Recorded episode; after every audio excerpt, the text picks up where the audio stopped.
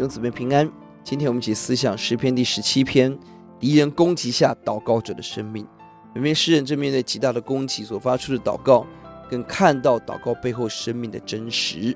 本篇采 A B C B C A 的架构，中间的 B C B C 是许多敌人的攻击，而大力的呼求 A 是祷告者所坚持的选择。一到五节，祷告者明白神是公义的神，因此他呼求神起来鉴察我们的生命，试验我们的心，看在我里头的真相。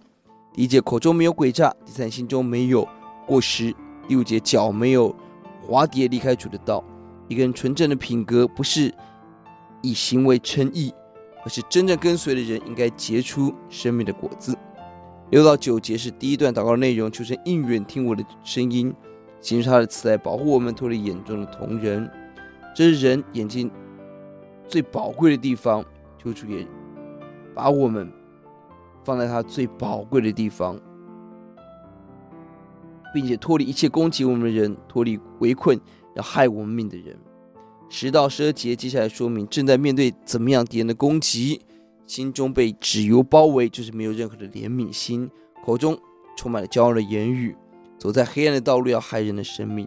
十三节是第二段的祷告，求神兴起迎敌，用刀把敌人打倒，救护我们的生命。十四节提到恶人的生活看似衣食无缺，看似丰富，其实一切的福分只在今生，留给儿女只是短暂的物质的享受，没有永恒的价值。十五节却是大卫的选择。至于我，至于我。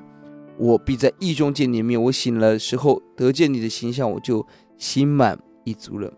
在这么多恶人攻击、肤浅的拜金主义十四节的围绕，大卫仍然选择至于我，至于我，这是生命的勇气与勇敢。